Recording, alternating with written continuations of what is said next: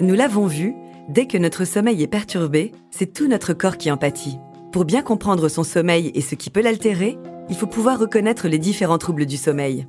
C'est pour cela qu'aujourd'hui, avec Camille, nous passons en revue les dysomnies. Que sont-elles?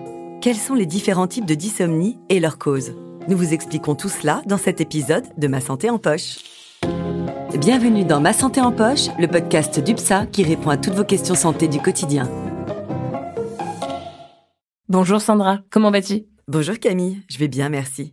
Avec cet épisode, nous réouvrons le chapitre dédié au sommeil. Effectivement, nous avons d'ores et déjà abordé cette grande thématique du sommeil, mais nous allons aujourd'hui parler des dysomnies. Et j'imagine que c'est un trouble qui mérite toute notre attention. Tout à fait. Les dysomnies correspondent à un ensemble de troubles du sommeil ou de dysfonctionnements qui altèrent la qualité et ou la quantité de sommeil.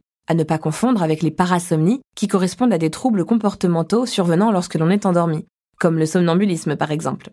On distingue trois types de dysomnie. Les insomnies, l'excès de sommeil qu'on appelle hypersomnie, et enfin les perturbations du rythme veille-sommeil, c'est-à-dire les troubles du rythme circadien.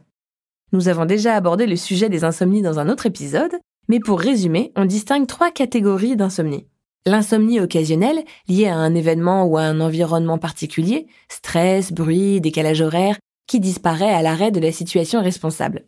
L'insomnie transitoire, souvent liée à des problèmes affectifs ou personnels et qui perturbe le sommeil pendant des périodes allant de quelques jours à quelques semaines. Et enfin, l'insomnie chronique ou persistante, qui, elle, dure pendant des mois, voire des années, entraînant un inconfort important pour le malade. Ensuite, il y a donc les hypersomnies, c'est-à-dire un besoin excessif de sommeil, dont les trois principales formes sont l'hypersomnie récurrente, caractérisée par des épisodes de sommeil très longs pouvant aller de 15 à 21 heures tous les jours, l'hypersomnie idiopathique, qui est elle caractérisée par un sommeil nocturne régulier ou prolongé, mais peu reposant, et une somnolence diurne accrue, et enfin la narcolepsie, caractérisée par une somnolence diurne excessive et un endormissement irrépressible au cours de la journée. Mais alors nous pouvons tous être confrontés à ce type d'hypersomnie? Ces hypersomnies sont dites primaires, car les symptômes ne sont pas liés à une maladie spécifique et elles ne touchent qu'une très petite partie de la population.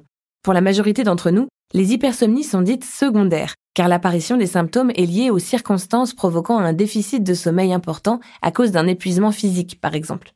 Bon, maintenant que nous avons fait le tour des hypersomnies, peux-tu nous en dire plus sur les perturbations du rythme veille-sommeil? Bien sûr. Ce trouble, également appelé trouble du rythme circadien, est caractérisé par un dérèglement de l'horloge interne, c'est-à-dire lorsqu'elle n'est plus alignée avec le cycle de la lumière, le cycle jour-nuit. Au sein de ce trouble, on retrouve donc le syndrome d'avance ou de retard des phases de sommeil, ou encore le décalage horaire. Les causes peuvent varier en fonction des personnes et bien sûr du type de dysomnie. Mais notre hygiène de vie est généralement un facteur déclenchant de troubles du sommeil. Une situation stressante, un changement passager d'horaire ou de lieu, voire une situation nouvelle, un conflit interpersonnel ou un abus passager de substances stimulantes. Et si toutefois l'hygiène n'est pas suffisante pour améliorer la qualité du sommeil, que peut-on faire? Eh bien, si la dysomnie se prolonge, le mieux est d'en parler à votre médecin traitant qui pourra réaliser des examens complémentaires pour vous indiquer la marche à suivre. C'est noté. Donc pour conclure, les dysomnies font partie de la grande famille des troubles du sommeil et regroupent les insomnies, les hypersomnies et les troubles du rythme circadien. Et c'est généralement notre hygiène de vie la première responsable de ces troubles.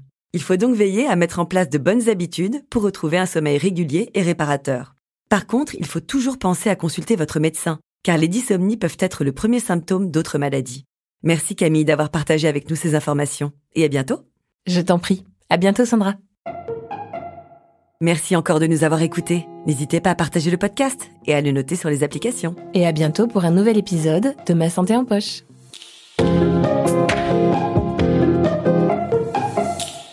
아, 입사.